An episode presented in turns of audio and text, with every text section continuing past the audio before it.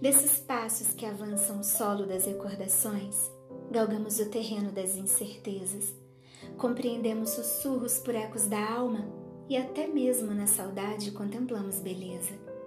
São memórias do amanhã, controvérsias do tempo incalculado, pressuposto, vestes de coragem e ousadia que linkam espaços acolhendo ideais, deixando o sentimento nas entrelinhas exposto.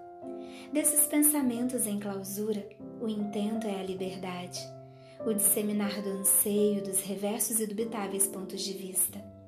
Sussurros em clamor, eloquência ecoada na percepção do simples, do que é provável, essa afabilidade que provoca a dor. Nesse perpetuar de intentos, tocamos o depois, o indescritível anelo do porvir. Somatizamos o anseio de unificar a mente, o coração, a própria alma.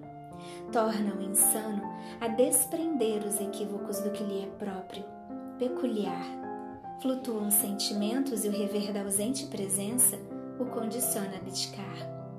Deste solo somos rupturas de concretos e ideais, somos o expor da própria mente, construção laboriosa de essência imortal.